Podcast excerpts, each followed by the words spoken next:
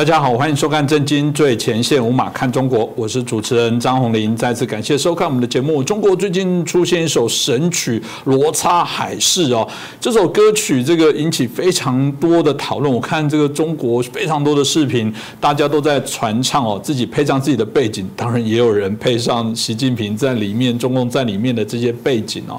那啊，这首歌曲为什么会引起大家这么大的讨论哦？你看，在整个中国网易部分哦。播放超过二十五亿次哦，这还不谈其他截录在其他频道里面的部分哦，在抖音也有十五亿次，预计在全球通过各个平台，有人预称大概至少到八十亿次的点播率。这首歌曲为什么会引起大家这么大的一些讨论呢？从中到底能不能看出中国啊的一些事情？我们知道很多的歌曲除了谈情说爱以外，有时候有些歌曲也是针对啊现今社会的一些现象所写出来的，当然就会引起大家。啊，更大的一些共鸣哦，所以《罗刹海市》到底是什么样的歌曲？如果是尤其特别是没有追踪或者台湾的朋友跟你很陌生，嗯，那你也许可以透过今天的节目，可以让大家了解一下。我们今天很开心，我们邀请到的是台大啊政治系的名誉教授闵居正老师，继续来帮我们来做解析。闵老师你好，呃，主持人洪林老师好，各位观众朋友大家好。是，我想请教一下老师哦，这一首这个刀郎哦，这个啊所制作的这这啊这首《罗刹海市》哦，当然有人说的当然是以《聊斋志异》里面的一些啊故事里面来谈哦。这首歌曲里面哦，当然有许多的一些意义，虽然里面非常的深色哦，里面有一些词哦，可能大家还不一定读得懂，都必须要可能啊去找一下这个有没有人对他做一些解析哦。但他这么深色的歌曲还能引起这么大的讨论，特别你现在如果去打。这个啊，这首歌的曲目你会发现好多人在传唱。我还看到一个是司机大哥，这边开车边慷慨激昂的唱唱这首歌哦。老师怎么看待这首歌曲呢？先说他故事从哪里来的吧。这个刀郎这个作者其实蛮有才华的。呃，我看完之后，我直觉就是针砭时事，然后借题发挥。因为你刚刚提到他是从《聊斋志异》的一个故事出来的，我们就先谈谈《聊斋》的故事。《聊斋》里面的故事叫做罗刹国。那么故事主人公呢叫马季，是一个年轻的男子，然后才貌兼备。年轻的时候呢读书都是非常好，然后十几岁就考中了什么，然后就一路想往上走。就不巧呢父亲生病，他没有办法，只好回来这个放弃这仕途呢，回来继承家业。家里是经商的，中国那个以前古代嘛，他对商人是比较不看重。但是他放弃仕途没办法了，所以回来就经商。经商之后呢，还有一次有一个机会呢，到海外去经商，就不小心呢，在船上呢，在海上的时候呢，碰到飓风，漂了几天几夜之后呢，来到一个就是从来没人去的地方，叫罗刹国。罗刹在中国古文里面呢，跟另外一个词是相对的，叫夜叉。嗯，罗刹夜叉，罗刹夜叉，也就是一种，就你刚刚说帅兽食人。呃，用古文来说的话，就是说应该叫做恶魔之地吧，嗯，或至少是一个魔障之地。好，那么马季到这地方之后呢，就漂流上岸，因为遭了这个海难嘛，就上岸。上岸之后看了人呢，人家看到他哇，都吓得要死，就东奔西逃，还不知道为什么。后来进了这个进了这个国家的首都之后呢，就发现一件事情，发现了他所看到的事情，他听到的事情，跟他过去认知完全相反。简单说就是，呃，以对为错，以黑为白，然后以丑为美，大概就这样，也就跟我们平常原来认知呢完全相反。然后人家说啊，那个宰相长得多美多美，就长得脑满肠肥，鼻孔朝天，反正拉里拉拉一塌糊涂。然后其他官员什么披头散发、奇形怪状、面目狰狞，反正总而言之就是，长得越丑的官位越高，然后官位低的那那个样子还比较好一点点。所以简单说。罗刹国呢，以丑为美，为美颠倒黑白，然后颠倒是非。好了，那么马季因为在中原呢，是一个这个才貌双全的一个美男子，就在那地方被视为丑八怪，然后大家看到就惊吓奔逃，在那边郁郁寡欢。最后怎么办呢？因为在待久了走不掉嘛，最后怎么办呢？他说：“啊，那我入境随俗，然后就拿那个煤炭啊，拿煤灰把脸抹黑了，然后把头发弄乱七八糟走出去，大家觉得哎，这样比较好看。”所以他反而这个就受到欢迎，然后他的一些才学呢也受到一些看重。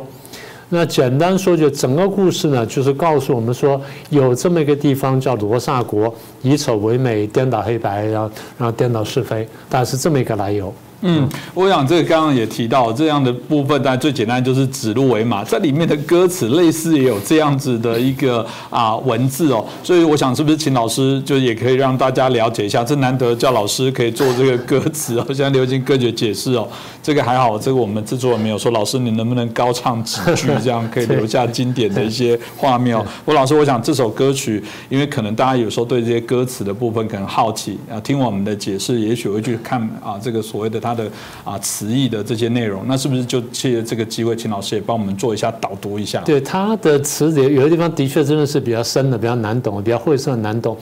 其实这种现象在政治学里面不是并不罕见嘛，嗯，并不罕见。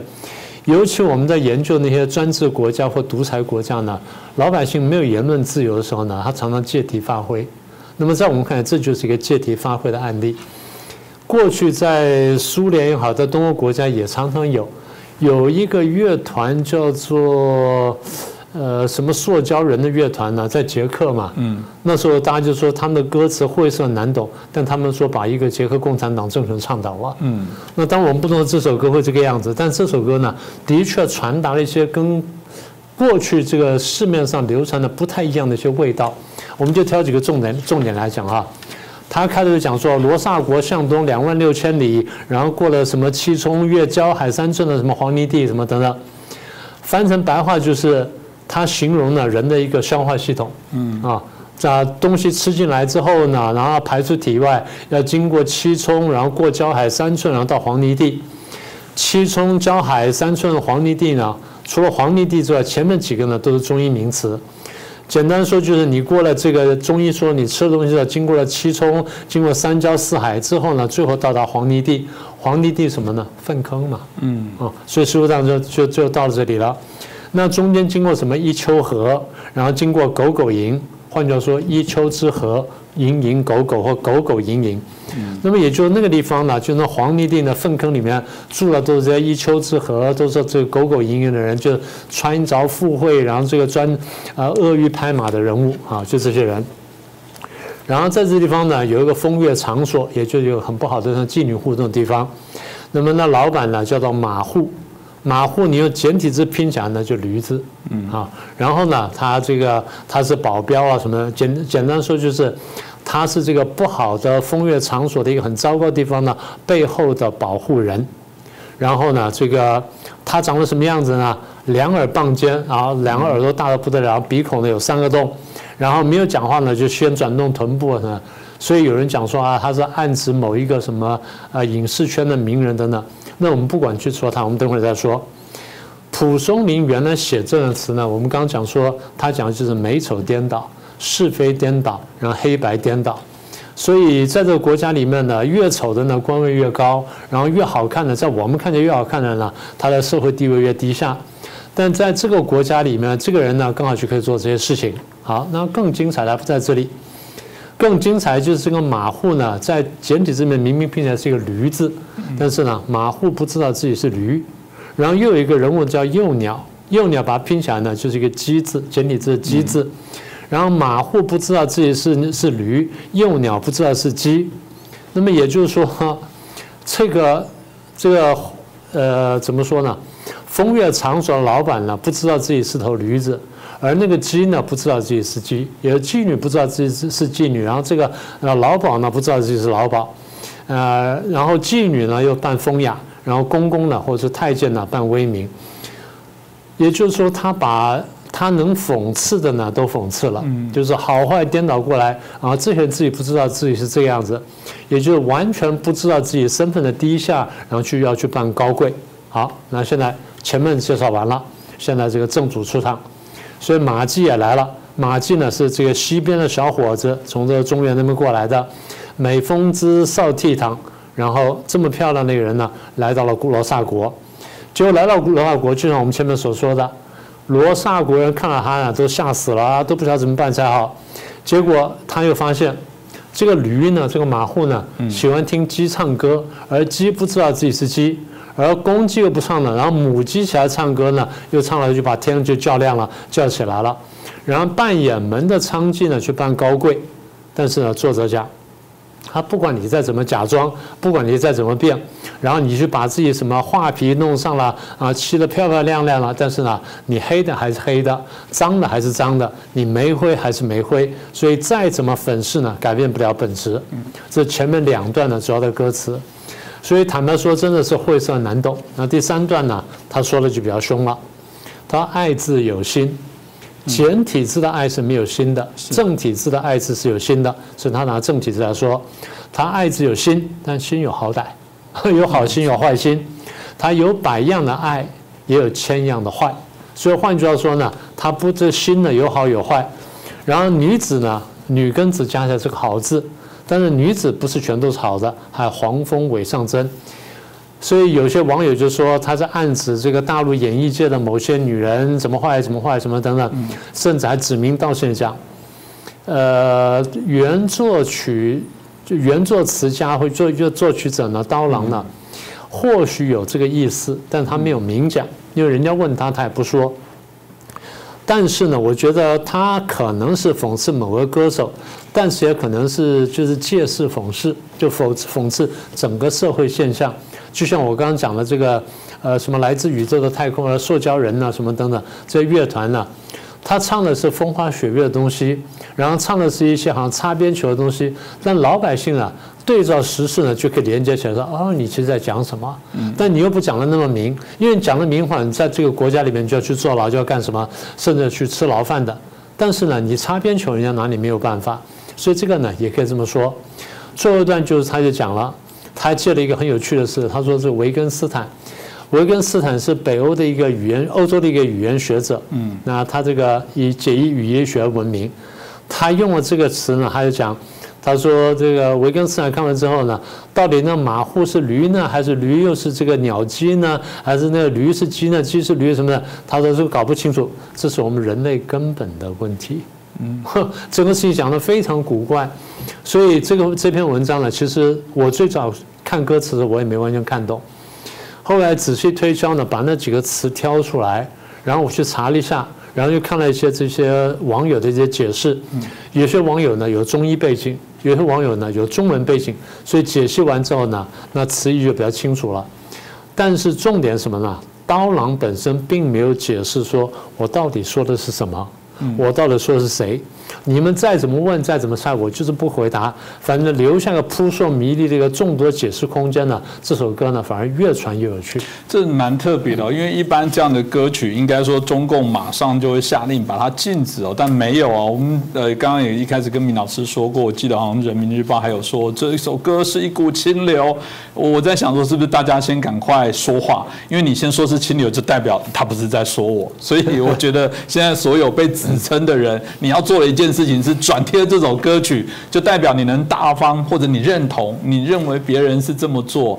当然，这个按照那个逻辑，如果说起来，这个能力最差的会坐最高位。嗯，这好像有指指谁？所以网友大量的啊，把这首歌曲衬底啊，用了许多包含中共的这些官员的影片，包含习近平这些影片哦。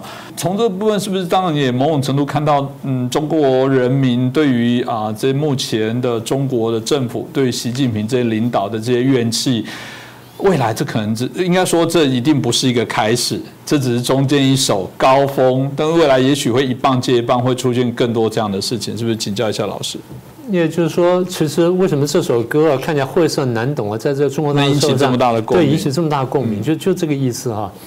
我觉得老百姓看这种东西呢，他不一定真的看得那么懂，但他有直觉的感受。因为老百姓对对一般老百姓来说呢，他所感受就是我每天生活是不是愉快？嗯，我生活比起前几年是不是更好？所以他有这么一种直接的感受。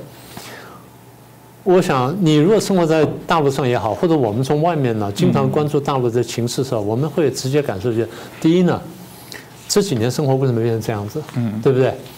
你说呃。前几年我们不谈那个防疫政策吗？我们外面看那个防疫政策就是霸道，啊，不管你三七二十一，你每天强制核酸检测，你是有也好没有好，连个小娃娃、小 baby 一天要做七八次核酸检测，鱼虾也要做核酸鱼虾做核酸检测，什么时候做核酸检测？财产什么啊？牛牛羊猪肉做核酸检测，嗯，这你难以想象，别的国家也没办法想象，所以大家觉得说这是荒谬的地方。所以你刚刚刚刚讲说什么颠倒黑白啊、指鹿为马等等，这个在老百姓感觉就是就这个样子嘛。这第一个。第二就是你说呃，因为防疫你要清零可以啊，但是清零你要有一个分寸，要有个有要有个尺度在那里。你在别的国家看人家清零或看人家防疫，会被人家房门钉起来钉死的吗？对，我想这样吗？这当不可能，因为你要保护人命，那你怎么最后你所作为是会谋害人命？这是一个矛盾。你看台湾的做法是什么？他们就说你得这个自主管理，得居家，然后那个时候最严厉的时候呢，你要么就进防疫旅馆，要么就是说你这个在家里面你自主管理，然后你不能外出，邻里长每天给你送饭。嗯，然后你的垃圾摆在外面，人家帮你负责帮你清掉，也就是你的民生，你每天的生活起居呢，政府有办法照顾到你，公权力有办法照顾到你，而不是说把你盯在家里面，你不传出来就好了，我管你三七二十一，没有这种事情，这只有专制政府才会做到这种事情。所以这第一个，第二，好，这是政策。第二什么呢？执行的政策呢？第一是大白，对，穿了大白袍的大白；第二就是公安；第三是城管。再有什么地方官？但是老百姓那时候看到大白，看到公安，看到城管，看地方官，他觉得说你是在压迫我们的，你是在作威作作福。即便中央的政府政府的政策政令是对的，但是你们呢拿鸡毛当令箭，你不但拿鸡毛当令箭，甚至呢你还加码上去，然后你这么克扣的利益，比如说我们不是说分菜嘛啊，有的地方是有分菜啊，是有分食物。但是分到手上食物呢，第一吃不饱，第二呢，有些过时，有些烂掉。在台湾呢，我只要一拿了给我烂的食物，我一剖啊，你这邻里长大概出问题了，对不对？你有看到大陆有出问题的吗？没有啊，对不对？有抱怨食物烂的、坏的、不够吃、饿死的、跳楼什么等等，你有看到任任何一个官员负责吗？我们没有看到。而封城封的最凶的李强，跑到中国去当总理了。当时大家讲，我们不是谈过这个问题吗？人说：“哎呀，李强当初，我说，哎，你不要排，不要排除可能，李强可能会去当总理。”人家朋友就讲：“说怎么你神经病了？李强封城封成这样，怎么能当总理？”我说：“小老百姓看人，跟是高官看人是不一样的。高官看的是你李强是不是不折不扣的落实了我的命令？我不管底下老百姓付多大代多大代价，这并不重要。我要是能够执行我命令的人，在我看是好官。所以老百姓看什么？”是非颠倒，黑白颠倒嘛？不恰恰就这个意思吗？我现在老百姓现在看的不是容貌，而是你表现出来你行事的容貌，而不是你外表的容貌。所以公安、大白、城管、地方官，在老百姓看起来就是作威作福、鼻孔朝天、头发乱七八糟的那种颠倒是非黑白的这种人妖。好，这第二点。第三点，这几年清明下来之后呢，最直接结果就是。数十万甚至上百万的这些中小企业倒掉了，大陆叫小微企业倒掉了。倒掉之后呢，人民生计出现困难，造成了大量的失业，但政府并没有改正。嗯，政府并没有立刻然后这个大刀阔斧说，我立刻恢复中小企业什么等等，没有做这件事情，然后讲了一些不着边际的话，所以老百姓生活越来越困难。你联系起来，他老百姓觉得受不了了。好，那你说这样就就过去了，还没有。啊，这这段时间不是河北、天津，然后这个大水吗？然后不是淹了那个什么，淹了那个什么，然后躲开了雄安新村，然后淹了其他地方吗？啊，那你泄洪没关系啊，你事先通知嘛，做好安置嘛，然后事后补偿嘛，这我们都没问题。现在大家老百姓觉得说。明明是个天灾，结果呢？你该泄洪的地方你不去泄洪，你把洪水泄到我们这里来，保住了原来应该泄洪雄安新区，你把我们当做什么？嗯。所以你觉得老百姓他心里没有怨气吗？他如果完全不知道的话，那可能算了。他一旦知道时候，那怨气在心里面是累积是出不去的。前两年郑州不是地下道水灾吗？淹淹了这几十辆上百辆车，然后最后才死了几个人吗？也没人相信呢。第二年清明的时候，那附近的红这个红白菊花全部卖断，你觉得死了几个人，红白菊花会卖断吗？绝对不可能的嘛！这事情你觉得老百姓没有感受吗？好，那还有乡村银行，河南什么各地方都出现了，我钱存进去拿不出来，钱存进去之后存折上是白的，然后之后呢，我去讨钱还被打，你觉得老百姓没有感受吗？嗯，所以我就觉得说这事情呢，你不去想就算了。你真的去想，你会认为说，一个有理智人、有机会人，他愿意住在这种国家吗？你前几集还在讲啊，台湾很多人在帮大陆讲话，我也常在问说，这些人难道不知道大陆现在这真实情况吗？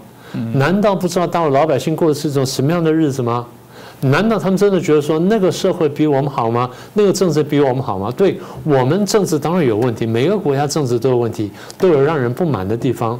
但最后，你如果还能够公开的批评、公开的讲话，代表说这个国家至少有自有最低限度的自由在这里嘛？那那个社会是我去上网去发下之后，我被抓走了，我去把消息铺出来之后，我去坐牢了。那完全没有最低的公理跟正义地方，你能接受吗？好，那再讲回齐齐哈尔一个这个中学，那个屋顶倒塌了，淹死这个砸死了几次学生跟老师，不让祭拜，然后不让传消息，然后最后呢，这个消息就就当没事就过去了。今天呢，大家忘记的事情了。好，新疆一栋居民楼的大火烧死了几十人，然后政府隐瞒消息，官员隐瞒消息，最后半夜发消息，老百姓举起白纸抗议，最后呢？举起白纸看人呢，被镇压了。嗯，所以那时候我们就警告，我们说学生呢不要太天真了，共产党一定秋后算账。现在秋后算账了，所以这个问题走到这一步，老百姓就问一问一点了：那政府到底什么角色？你官员是什么角色？中共一天到晚在背后贴的就是为人民服务。好，你在什么地方都看到这这五个字？可是老百姓，我刚刚讲这几点，他这几年来直接感受就是。你不是为人民服务，这是你为自己服务。你不但为自己服务，你以我为刍狗，你你是吸血鬼，你把我当韭菜，把我当这个当这个鲜肉来吸血，然后你是迫害我们。所以你看，我们常讲说啊，过去的封建时代的地主多可怕，封建时代企业主多可怕。现在看起来呢，没有地主了，没有企业主了，剩下什么？剩下中共了。中共的官员就是新生的地企业主、新生的地主、新生的剥剥削者，所以我们呢就是一个被剥削、被迫害的这个对象。那上次水灾，你说啊，这个啊啊，说是一个天灾，好天灾了，那你官员可以看灾了，官员的看灾全部在作秀，老百姓看得清清楚楚，给了无数的这样案例，各位上网都可以看到。所以后来网民开始怀念说啊，你看看，你看。零八年是温家宝，湖南有冰灾，有什么东西？哎，他跑去抗冰救灾去了。然后二零一零年这个呃玉树的地震呢，甘肃玉树地震呢，哎，胡锦涛跑去慰问去了。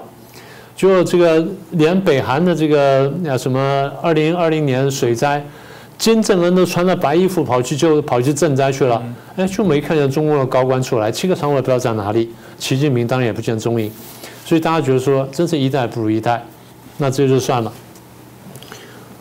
那你说官员不出来，你新闻媒体帮我讲讲话也可以吧？新闻媒体都不讲话，新闻媒体呢，在那几天呢，头版完全看不到水灾消息，翻到第七版、第八版，翻到十几版才看到有有水灾消息。而水灾不是报民间机构，报的是政府出了哪些英雄去救灾，这国家出哪英雄去帮忙，什么等等，就讲的是这种好人好事事情。你为什么不把灾情？为什么不把实情告诉老百姓？好，那你说老百姓从新闻上不能知道，我网络上自己去传吧？不行，网络上也被封锁。所以你觉得说我们现在面对是一个什么样的社会？嗯，面对是一个怨气冲天的中国吗？我想老师刚刚所提到这怨气冲天哦，不要说这中国的民众，其实我觉得就我们在关心中国的议题的朋友来说，都会非常的愤慨。所以我觉得这些怒气，呃，我们看起来这些脉络的部分，显然会持续的在有可能在卷动下去嘛。就老师所看待的这个脉络里面的发展，我你刚刚提的几点，我觉得蛮重要，需要澄清一下。第一呢，就是我们的立场很明确了，从一开始我们就讲到现在，我们是反共不反华。嗯，我们反共的原因就是因为我们认为共产主义跟共产制度呢，对人类是不好的，不但对中国不好，对任何国家都不好。东欧跟苏联过去已经很清楚证明了，而中国现在还死抱这套这个已经过时了的，然后，呃，应该这样说，残民遗产的制度的话呢，对中华民族是一个坏事。所以我们的立场，第一呢，反共不反华。第，你刚刚讲说啊，那是你的价值观，不是我的价值观，应该这样说。我们站在最基本的人道主义上来看的话，我们觉得中国大陆这套制度呢是不适合人的，嗯，是不不适合人道主义，是是摧残人道主义的，这是我们反对它的一个第二个理由。你刚刚讲了一句话，我觉得很有道理哈。我们今天看到就是个怨气冲天的中国，这跟前几年不太一样，嗯。你回想啊，在改革开放下来呢一段时间，老百姓心情是舒畅的。前面经过文革，大家当然很苦闷，大家觉得很痛苦，看不到未来，大家觉得说，呃，中国要快被开除这囚籍了，什么等等啊，所以活不下去了。改革开放之后，大家觉得说有了个奔头，有了希望，为什么呢？现在共产党要糊涂了，共产党糊涂之后呢，不搞不搞政治，搞经济了，然后放手让大家去搞经济。我们过了几十年苦日子，现在终于开始好转了，开始搞经济的过好日子了。所以那段时间呢，即便生活有点困难，但是大家觉得有希望，嗯，因为开始搞经济了，生活开始改善了。那是一九大概七九年到一九八零年的事情，然后八零年之后呢，开始改革开放大幅推进，然后生活开始慢慢改善了，哎，大家觉得不错，好。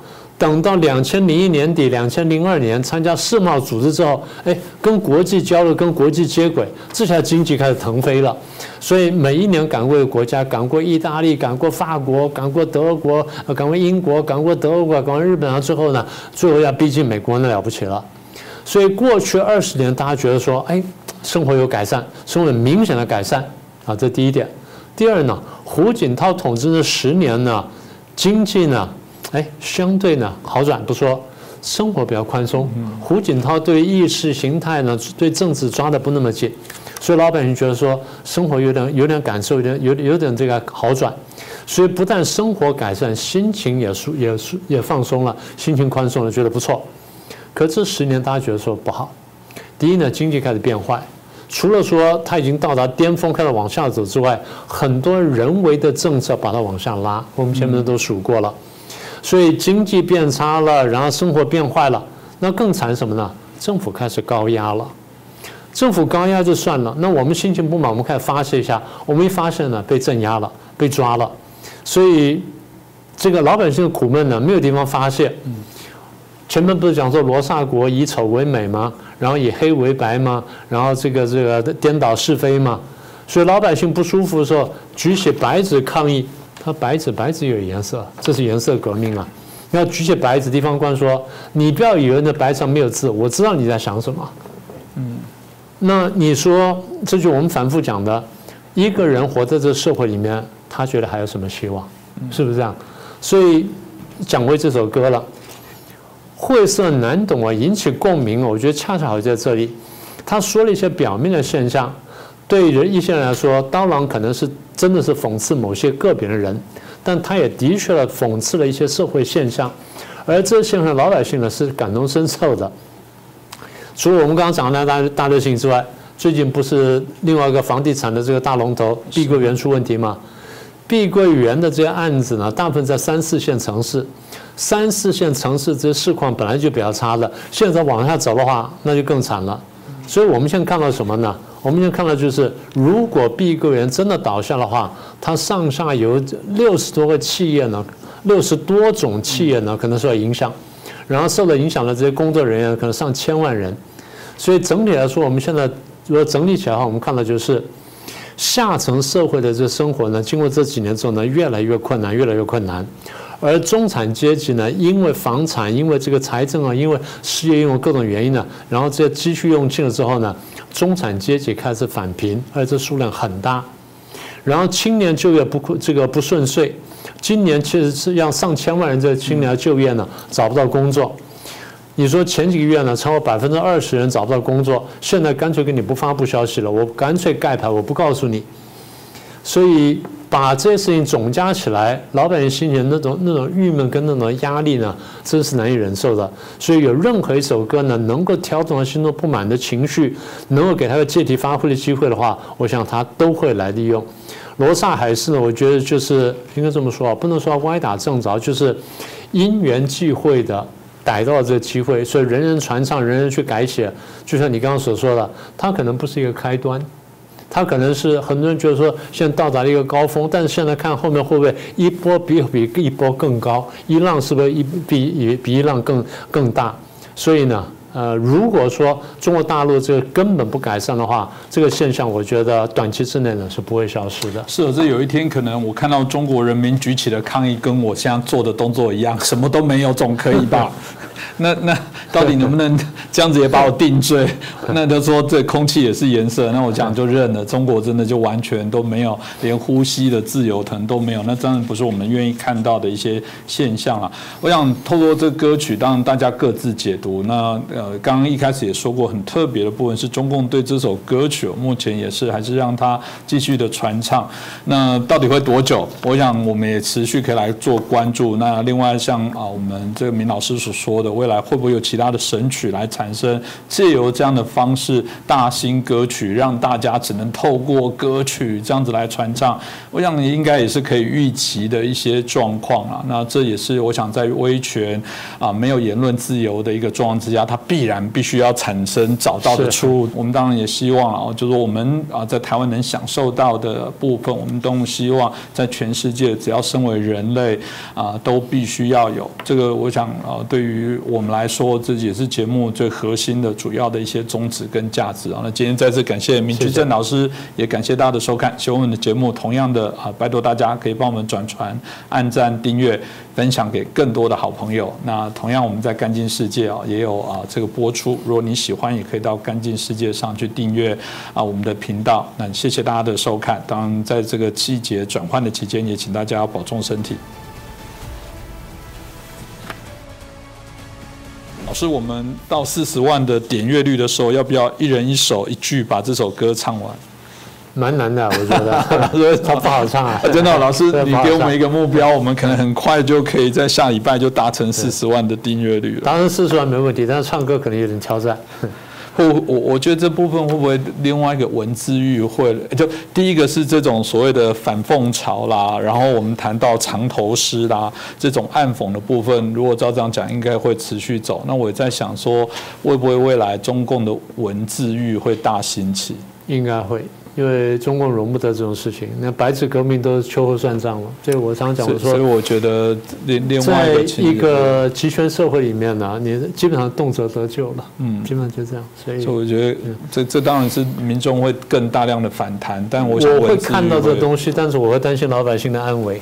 就是我们刚刚讲文字狱的部分，那种打小报告的人，然后动不动搞不好你还真的没讽刺，只是写了一个什么字，就说，或者你拍吃包子的照片，就说你要消灭习近平，这很糟糕的事情。除了台那个台北街看到松包子那个那个招牌，我还觉得很高兴。谢谢老师，哪里？谢谢。各位震惊最前线的好朋友们，我是主持人张宏林，欢迎订阅我们的频道，也记得打开小铃铛，掌握最新节目通知，让精彩评论不错过，更欢迎留言转传影片。大家好，欢迎收看《震惊最前线》，无马看中国，我是主持人张宏林。再次感谢收看我们的节目哦。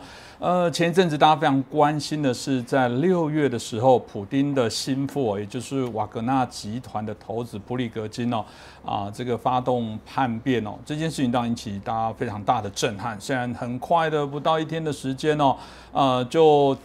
匆忙哦，草率的落幕哦，那这部分当然引起大家的许多的关注，就是因为知道普丁哦，对这件事情来讲，他非常的忌讳哦。过去他也多次提到说，他对于这个叛变这件事情是他的红线。没想到在前一阵子啊的发生了空难事件哦，空难的原因也没有太多人知道，连美国总统拜登都说他虽然不知道什么样的一些状况，但他认为哦这些事情有些啊发展是可以理解的。那大家就说呃。是不是真的这个普丁哦下了手，然后这是一起暗杀的事件，或者有其他这些相关的一些因素哦？那中国的网友，这不就是俄罗斯版的林彪事件吗？到底这背后有什么样的值得关注的部分哦？那同样的这件事情哦，啊，会在中国引发哪些的一些效益哦？啊，有人说杀鸡儆猴，或者是千一儆百哦，随时只要呃一不如组织的意，有可能自己就会遭遇毒手。所以我们在想，这不管对俄罗斯对中国有可能会产生哪些影响，我们今天好好来谈论一下。那我们开心哦，再次邀请到啊，我们啊陈破空众论天下的主持人，我们陈破空老师哦。啊，再次来到我们的节目。陈老师你好，呃，主持人你好，各位观众听众好。这个议题哦，虽然说真的，这个叛变的事件哦，啊，已经从六月的时候到现在有两个多月，但啊，这一次的啊普里格金的空难的事件，着实引发国际非常大的关注。兵变两个月之久，大家比较压抑的部分是说，哎，为什么他叛变之后还能活着哦？他事实上，普里格金还来回白俄罗斯跟俄罗斯，甚至哦，这个啊，在六月底的时候啊，克里姆林宫还发表了这个声明，说他有去接见他。所以这些过程当中，大家都觉得啊非常压抑哦。这个呃，好像这件事情就传过水无痕哦。那目前啊，当然我们讲的发生空难之后，大家又开始才觉得把许多的事情都在一起。所以呃，老师您看这件事情哦，到底是呃意外，或者真的是？是有人为在后面操作，您怎么解读这个事件呢？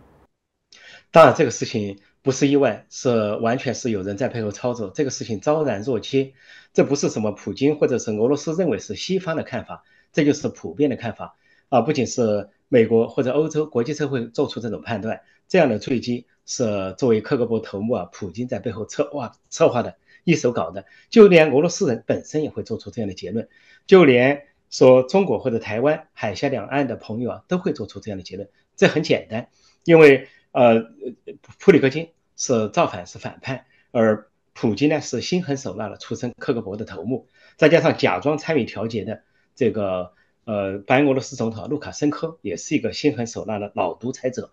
说这两个人在对付普里戈金，普里戈金是一个悲剧人物。说他这次的这个空难绝不是什么意外或者是一般的空难。那完全就是这个呃，俄罗斯和白俄罗斯，普京和卢卡申科联手演的一出，那就是要铲除他，斩草除根。所以，呃，一个说是导弹袭击也好，另一个说是装上了炸弹也好，这两种可能都有。但是后来说，在他起飞前，有人给他运送了一箱名贵的葡萄酒，里边就有炸弹，这个可能性更大，应该是就是普京呢派特工所设置的。所以，普里戈金这个坠机和死亡。是普京一手造成的，这毫无疑问，普京是背后的这个推手或者凶手。那当然，普京过去也曾经说过，这个叛变者哦，这个必须得死哦。他特别啊，还强调还要惨死哦。那那当然，这个叛徒虽然死哦，但是这个部分来说，大家会说，从啊普京的角度来讲，这个叛徒最终如果真的是还是把他处死了，但是最后判断普京的人，包含其他的人，大家就说是不是这里在暗示其他人都有可能这样的一些下场？所以你自己在看待这件事情来讲，是不是啊啊过去？去俄罗斯里面都一直有这样子暗杀的一些相关的一些历史呢？哦，首先呢，这个呃，刚才主持人提到说，俄罗斯方面有没有确认？他在昨天发表了一个调查报告，官方调查报告已经确认说这个普里戈金死亡，而瓦格纳集团的第二号人物乌特金也已经死亡。他们是通过对十具遗体进行了基因和 DNA 的对比之后做出这个鉴定。但俄罗斯所谓的调查，就是俄罗斯官方的，就是普京为首的。呃，他们所做的呃调查来说是呃完全是一手遮天，不会让国际社会参与，所以对啊普利普里戈金之死啊已经可以确认啊，只是说呃国际上或者说俄罗斯国内外还有一些其他阴谋论的传闻，比如说说普里戈金可能没死，是诈死，他可能还在某个地方活着啊，只是坐了另外一个飞机走了，或者还有一种认为呢，说普里戈金是被跟普京之间商量。普京呢，假装说他死了，实际上就是让他消失，让瓦格纳集团啊失踪，甚至还有别的说法，说比如说他已经被杀死之后，遗体装上飞机再爆炸，或者说他跟乌特金已经被普京的特工所绑架啊关押，然后呢制造一个空难的假象，免得瓦克纳造造反等等各种说法都有，但是最大的可能性还是普里戈金啊他已经死亡，就死在这个飞机上，而始作俑者和布局者就是普京。那么普京给他说了这些包养的话没用，这是厚黑学。这个在专制社会啊，在独裁者手上，这种厚黑学可以玩到怒火纯青的地步，叫好话说尽，坏事做绝。我可以把一个人捧上天，称赞上天，但是要杀照样杀。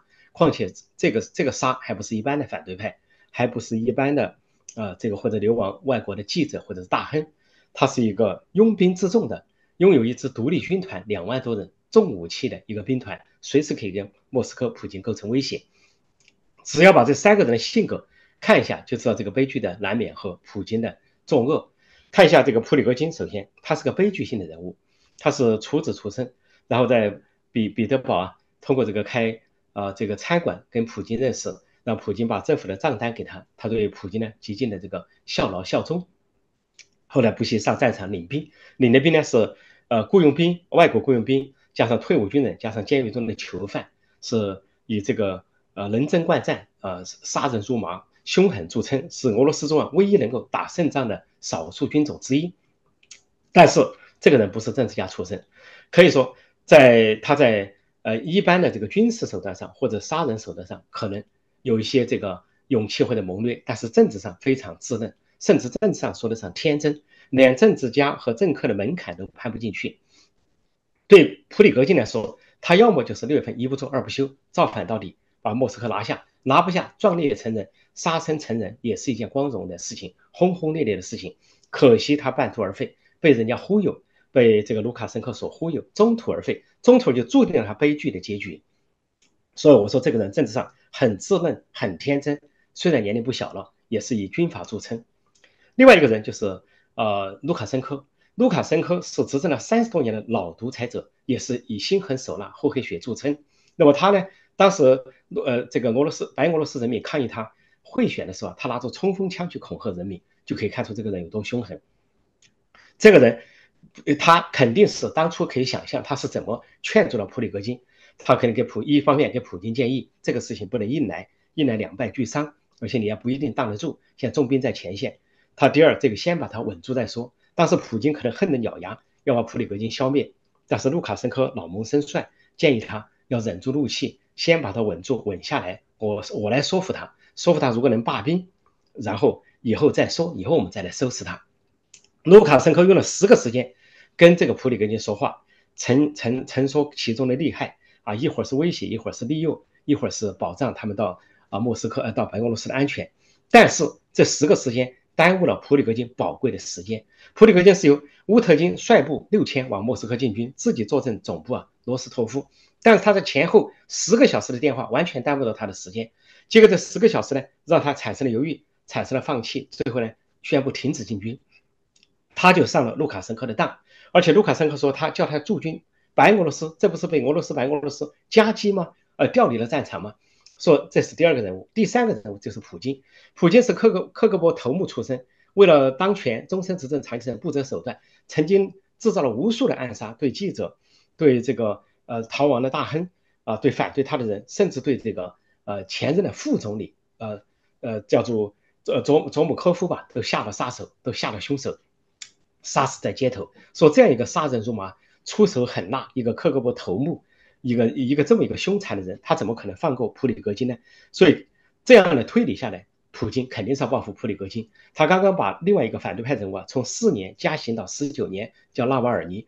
那么大家都在说，为什么他会放过普里戈金？结果他对普里戈金更凶残，是要把他从地球上铲除。所以最后的结果非常清楚，普京讲了无数的好话，这是不仅呼吁了啊，他在呼吁他，普里戈金是死了。普京达到目的了，但是普京还有两方面的人需要忽悠，一个是忽悠瓦格纳军团，表示说，你看我我跟这个事没有关系，我对他高度称赞，称赞他爱国，称赞他打仗，称赞他英勇为国服务，尽管犯了严重错误，说严重错误就进军莫斯科。但是另一方面，他还要忽悠俄罗斯的人民，告诉俄罗斯的人民他没有在背后痛下杀手，或者是，而且他还称赞那些为国打仗的人，因为这个战争还在进行，侵略战争还在进行，所以普京讲话四平八稳，一箭数雕。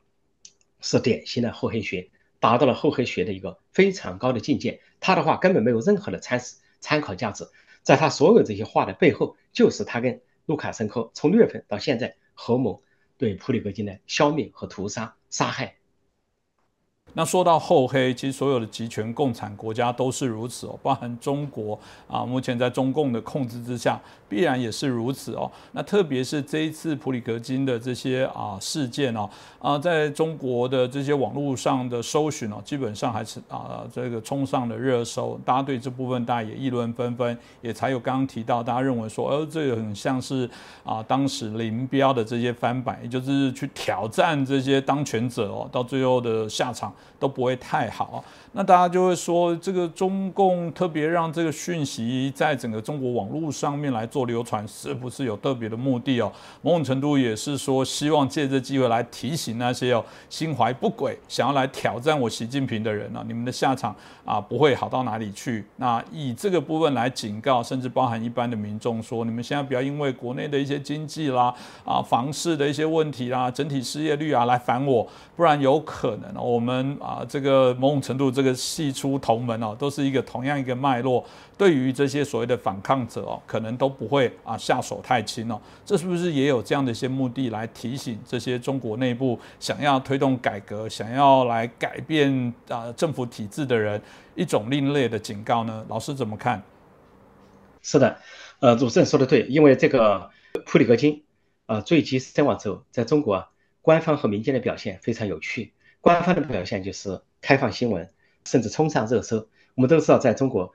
热搜不热搜，政府可以控制的。有些话题让你热搜就热搜，微博第一；有的话题让你不能热搜，哪怕是河北大水、东北大水淹死无数的民众，就不能热搜。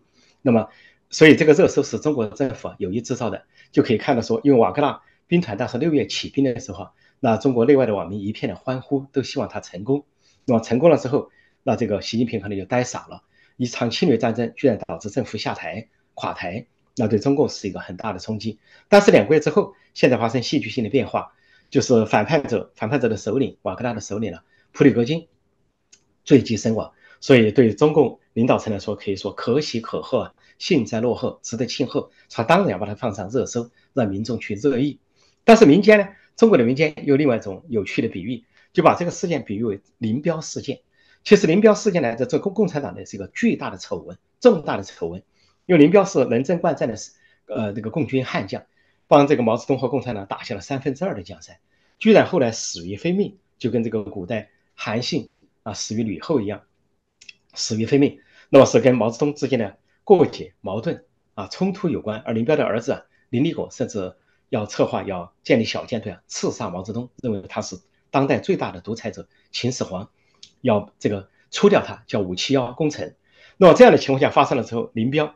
是被毛泽东设局，啊，当加上周恩来帮忙设局啊，让林彪的飞机到了蒙古境内，最后坠机温都尔汗。当时有各种说法，那么要么是内部的驾驶员进行了爆炸，要么就是外部的导弹啊，是打落了这架飞机。而且林彪并没有出走的意思，他是要到南方广州去他的总部广州军区，他那里有很多的拥戴者，声望很高。那么结果把他逼出境外，然后呢，啊，周恩来下令全国关闭机场。被迫往外飞，就制造一个叛逃叛变的这么一个结局。最后，林彪事件给轰动中国，隐瞒了好几个月。那么这次普里戈金这个事件也是坠机身亡。呃，那么中国网民就做了对比，这个对比本来让中共可以说感到很尴尬，就是把中国历史上最丑陋的一页又翻了出来。而俄罗斯也的确是这个事情，也就是普京跟普里戈金的这种关系，三十年的这种友好、好友、密友，最后走向反目。反目之后，就一个人把另一个人谋杀致死，就跟毛泽东把林彪谋杀致死一样，这完全可以比拟。说这种比拟，应该说让中共感到很尴尬。不过回过头来说，中共散布这些东西啊，或者让事情冲上热搜啊，习近平警告的倒不是民间，因为他认为民间不管是你抗议也好、造反也好、起义也好，他有军警特区镇压，他关键是境内的党内，因为中国这边才连续发生了很多事情，就这几个月，就在瓦格纳兵变前后。中国发生的事情包括火箭军高层的里通外国、弃暗投明，还有战略支援部队高层的里通外国啊弃暗投明，还有外交部的啊里通外国支援透呃这个弃暗投明，包括外交部长秦刚的消失、被罢黜，还有火箭军啊司令员政委双双换人，以及战略支援部队。记得我上次谈节目的时候，他们还没有换人，在跟你们做完节目不久啊，他们就发生了这件事情，就证实了啊我们在各方面的判断。要同样回头来说，这次习近平他们在中国国内的热炒普里戈金坠机身亡事件呢，冲上热搜，就是要警告党内的反对派，是高层的反对派、各军种的反对派、反习派，或者说各部门的反习派，警告他们，如果他们像普里戈金一样谋反，或者甚至延伸到像林彪跟毛泽东一样发生矛盾，那习近平就要痛下杀手，把他们用各种手段啊置于死地，哪怕是制造坠机身亡。我想杀一儆百。或者说杀鸡儆猴，这个时候中共的宣传有这样的暗示，可以说是杀气腾腾。嗯，老师刚刚提完这件事情之后，我就想到这个好像所有这个黑帮电影都这么演的，啊，就是这个啊小弟要叛乱，想做掉老大，当然除非你做成功，如果你做不成的话，那开玩笑，这小弟一定被断手断脚。我相信从这个角度来说，这个中国当然中共也是一个黑帮哦，这个黑帮当然是希望把这件事情广为让大家知道，说你看这种这个造反者。这个挑战老大的人都不会有好下场。那你我既然这个都是称为黑帮。别人的黑帮现在做了什么事？我的黑帮当然最好不要在发生事情之前再来做处理哦。这个感觉所有的情境都是一模一样哦，这也可以理解为什么中国让这件事情上了热搜。只是这个黑帮跟黑帮之间哦，这个到底要怎么走下去哦？不管怎么样啊，这一个如果说普丁真的暗杀了普里格金的，呃，显然也会对于啊国际的一些观感，对于一些啊中国会来会怎么样处理不同意见异议分子的一些手段。段哦，大家会高度的来做一些关注哦。我们好奇请教老师哦，这个从过去谈到这两个黑帮到底现在合还是分？到底习近平的智慧有没有办法来判断接下来到底要怎么跟俄罗斯、跟普京要保持怎样的一些关系哦？中国跟俄罗斯啊，中共跟俄罗斯现在是越捆越紧，越绑越紧，远超外界的想象。从这个俄罗斯一入侵开始，呃，中国是公开表态啊，无上限，只有加油站，没有这个终终点站啊，这个全方位的合作。呃，习近平跟普京签了五千多字的这个公共文件，无数的合同，那么这是一个标志。但是只是说，普京、习近平没有想到啊，普京的战争突然陷入了泥潭，还以为是七十二小时速战速决，迅速拿下。陷入泥潭之后，他当然有一定的犹豫，但是呢，他对俄罗斯的暗中帮助并没有减少。那么现在可以说越来越多，他所援助的装备啊，通过这个民用设备为掩护，然后进去的是军用装备。原先如果说还是头盔、军用粮，现在已经上升到坦克、大炮、飞机各种各样的这个装备，随便的一个一个援助啊，它就可以武装对方的一个军一个师。这就是为什么现在乌克兰的反攻这么困难。反攻困难不仅有俄罗斯经过过去八年布布置的密集的地雷阵，还有就是俄罗斯的炮火得到了补充，弹药得到了补充。因为俄罗斯实际上打乌克兰费了无数的炮弹、导弹、超甚至高超高超音速导弹，但是为什么现在还有这么多还可以打？就是中共在源源不断的提供，这个符合习近平的性格，也符合习近平的这个非常有限的认知。他对当代事件没有过没有一个整体的认知和整体的感受，他的认知感受停留在上个世纪六十年代是毛泽东时代或者文革时代，就是敌我意识、民主跟专制啊对决，这个东西方的这个呃这这这这种敌对的关系，要么是冷战，要么是热战。因为他这种极端的思想停留在那里，他必然跟俄罗斯暗通款曲。源源不断。那么他的理由也很简单，他在国党内的理由很简单，就是如果美国和欧洲西方国家援助乌克兰是公开的，我为什么不能够援助俄罗斯呢？是秘密的。因为乌克美美国和欧洲为什么可以公开援助俄罗斯？要援助乌克兰，那是因为乌克兰是被侵略方，俄罗斯是入侵者，是侵略者，当然可以公开。但是习近平当局为什么是要暗中援助俄罗斯？他也知道俄罗斯是入侵方。另一方面呢，他不想呢让这个。俄罗斯的制裁对西方对俄罗斯的制裁，二级制裁落到中共头上，他极力比制裁，就表面上不撕破脸跟西方假装来往，事实上呢是对俄罗斯进行捆绑。现在越捆越紧，因为中美关系越走越远，可以说越来越敌对，那中俄关系必然是越捆越紧。那么中美的这个经济贸易各方面都在啊下下跌，在锻炼或者是脱钩或者去风险化、去中国化，习近平就更多的捆绑。俄罗斯的经济，俄罗斯一体，所以现在这个这件事情，普里格金之死啊啊，有一些看法说，由于普京是黑帮处置了普里格金，说习近平是不寒而栗，这个是书生气的看法，太幼稚，太天真，太书生。他殊不知，这个莫斯科是黑帮，北京更是黑帮，北京比莫斯科还要黑帮。而且这次事情，我认为呢，有可能是习近平教的，甚至习近平不理解，他造了反，现在停在那里。为什么还允许他在白俄罗斯、俄罗斯间走动？允许他在莫斯科、彼得堡之间走动，还允许他拥兵自重，简直无法理解。因为在在中国这边来说，所有的反对派都扼杀，萌芽状态就扼杀，甚至于一个主张和平、理性、非暴力的刘晓波得了诺贝尔和平奖，共产党就把他置死于置之于死地，不仅放进狱中，还让他死在狱中，说绝不能让任何人有威信的活着啊，成为一个反对派领军人物。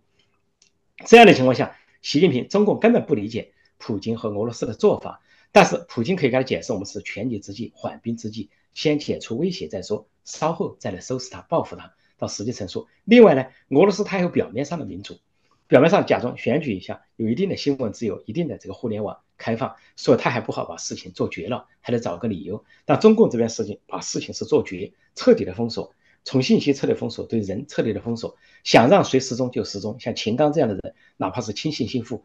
让你失踪是秒失踪，让你从此不见天日。啊，他对莫斯科、对普京这些做法就非常不理解，肯定是习近平再三敦促普京下手。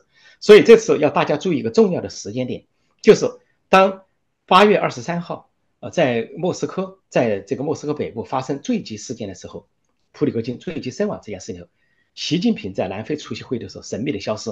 根据时差来算，当时呢，南非是说二十二号。是是是，习近平消失一天，消失这天晚上出现了晚宴，究竟消失什么原因？第一个是健康原因，可能突然得了疾病，重病，啊，倒地不起，需要救治急救才能够出来，这是一种可能。第二个说中国内部是不是发生了重大的事情，比如说政变或者什么？但是中国内部看上去没有发生大事情，至少没有发生威胁他权力的事情。那还有没有更大的事情？那就极可能是因为中国现在中共跟俄国是盟国，相当于轴心国，同盟之间进行通报，因为普京要下手之前，他肯定要给。卢卡申科和习习近平这两个人通报，甚至可能给金金正恩通报。为什么呢？认为如果说下了这个手，瓦格纳突然造反怎么办？或者是国内局势突变怎么办？希望呢，白俄罗斯、中国呢要伸出援手。说我认为习近平缺席，有比他跑到南非去就是为了开峰会，但他却缺席了峰会。普京的讲话是视频方式录录制发表的，习近平由商务部长王文涛代为读。那他究竟有什么急事？我认为其中可能之一就是他去跟普京。卢卡申科密谋这件事情，一旦事情之后评估后果会造成什么样的后果，那三方做出什么样的反应，甚至国际上会有什么反应，他们都在评估。所以，由于开了这个紧急会议，可以反过来解释习近平的缺席。当然，这是解释之一，我不能说百分之百。但这个时间的巧合就在那个时候，二十二、二十三号号的时候发生。我认为呢，这个习近平不仅催促普京下手，甚至有可能呢建议，甚至参最后参与了这件事下手了之后呢，事后。啊，怎么善后这件事情呢？三方协调，所以是他失踪的原因。是老师刚刚提到，也让我们想起哦，这个说来这样子，俄罗斯至少还养了一个普里格金，敢站出来挑战这个他们的啊头头。这个中共这个目前看起来全部在啊习近平的控制之下，反而没有更有勇气的敢提出这些啊所谓不同见解的人。所以这的确是值得来联想的一些方向哦。我想这一题持续应该都还会啊在啊有些发酵。不管这个会多久，不管影响会不会多大，事后有没有可能产生更大的巨变，或者最终啊被啊这个整个啊啊扑灭哦。但我想这件事情显然啊，只要跟人性违背的事情，总有人会站出来挑战。我相信啊，不管中共在用更大的一些力气，在阻碍人性的部分来讲，总一定会有一些出口会破口会产生哦。这也是我们啊在节目当中当然多次呼吁跟期待的部分。那今天就再次感谢我们陈破公老师是哦，带来这么清楚深入的一些分析哦。同样，如果喜欢老师的频道的，欢迎可以订阅。那如果对老师有任何的一些提问，当然都欢迎大家可以留言哦。我们制作单位都会会诊这些资讯，也会跟陈老师这边做一些交流。这也是我想有一群共同理念跟想法的人，大家都愿意群聚在一起哦，啊，让我们彼此之间可以产生更大的力量，推动我们自己期待的一个目标。再次感谢陈伯公老师，也感谢大家收看，喜欢我们的节目，欢迎帮我们转传、按赞、订阅、分享给更多好朋友。谢谢大家，谢谢主持人，谢谢谢各位观众、听众和网友，谢谢震惊最前线。好，谢谢老师，老师感谢您，谢谢谢谢。嗯，对，这真的还蛮有趣。从老师刚刚这样延伸的部分，我也觉得里面真的是。刚才我还不知道你结束了，所以说我还有几个点都忘记了，就是那个在今年早期时候啊，这个这个金灿荣，金灿荣就是中共的这个几大几大这个吹鼓手吧，叫外号金政委。他曾经就建议，看到俄罗斯一败再败，他说俄罗斯这个在乌克兰打不胜，是因为呢废弃了过去红军的制度。红军的制度就是有政委，政委兼军，啊，不仅是要管军队，司令员管军队，还有政委管思想教育。他说俄罗斯打败仗就是因为缺少政委，呃，希望呢好像恢复苏联制度，而中共那边呢就是从苏联来的，呃，建军制度啊，中共连连国民政府当时在广州黄埔军校都是学苏联那一套，那么中国呢就是。学这个苏联，就是有司令员，有政委，各级政委，说他为政委起很大的作用，思想动员、思想管制、监军。那么他认为现在俄罗斯打这个败仗是这个原因。另外，这这是一点。另外一点呢，就说中共的军队控制多严密呢？不仅呃，俄罗斯还允许瓦格纳独立军团存在啊，雇佣军或者退伍军或者囚犯组成的军团、独立军团。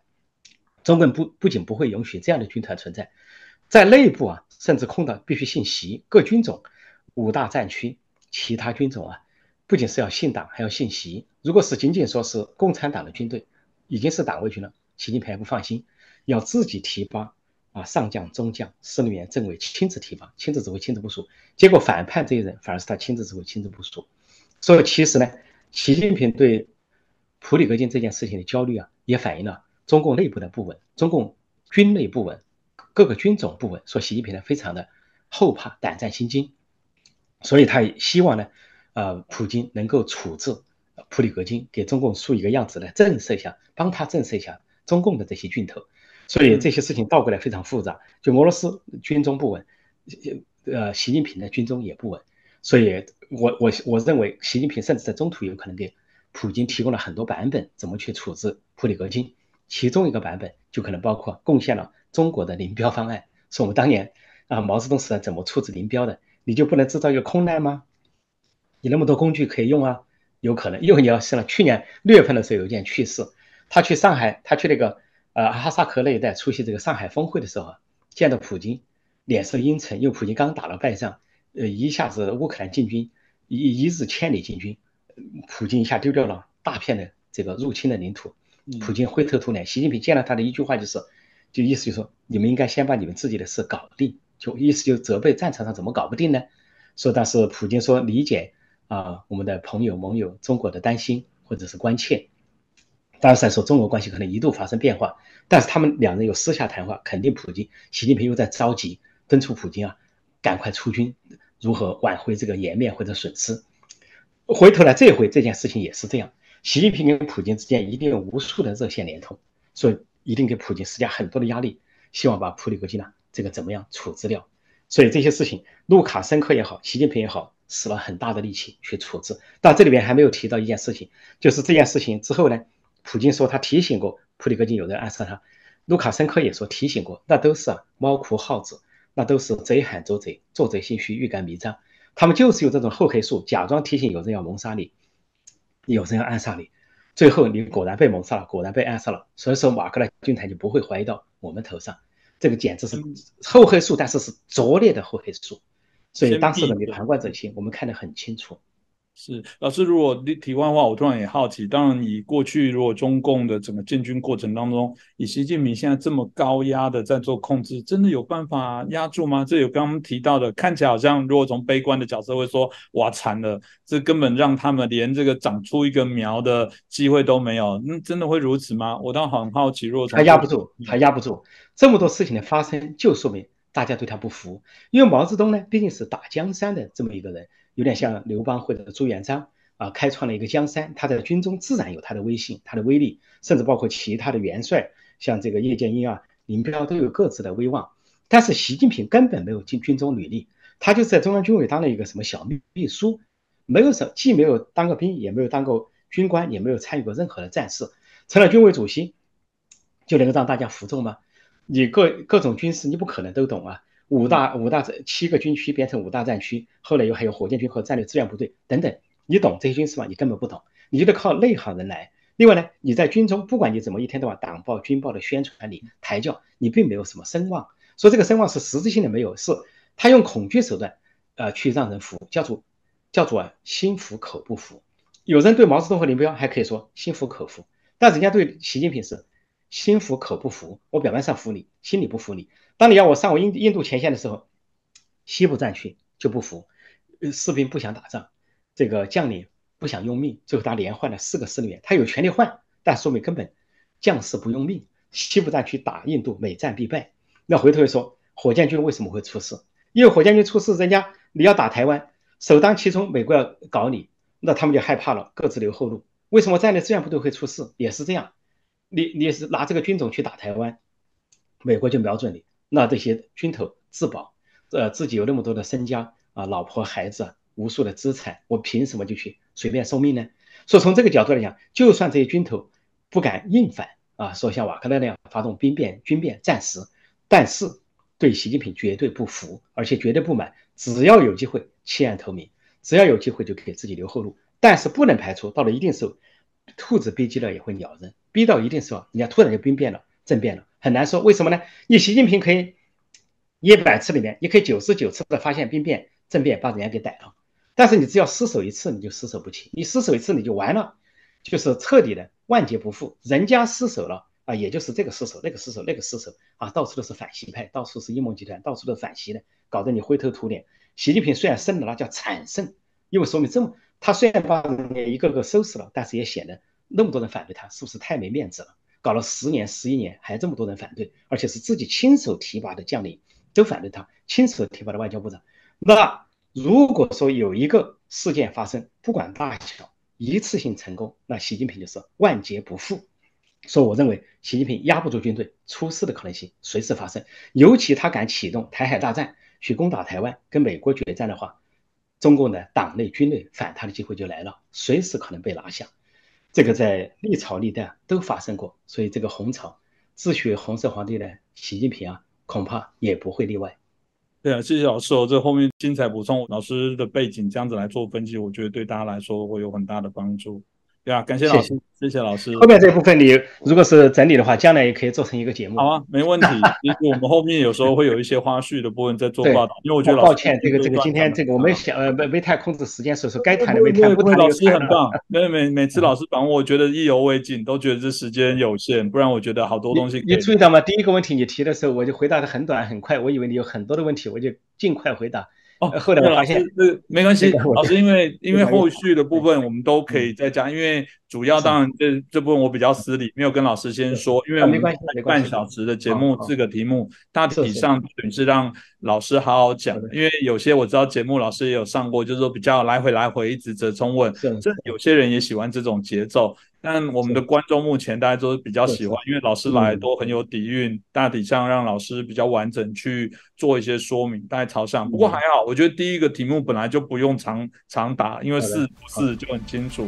老师反而在后面几题把这个原委再去做前面第一题的补充，我觉得这样反而蛮好的，节奏上我觉得还也都很充实、很明快。对啊，好，谢谢，谢谢老师哦，谢谢你啊，谢谢，谢谢。谢谢，谢谢大家。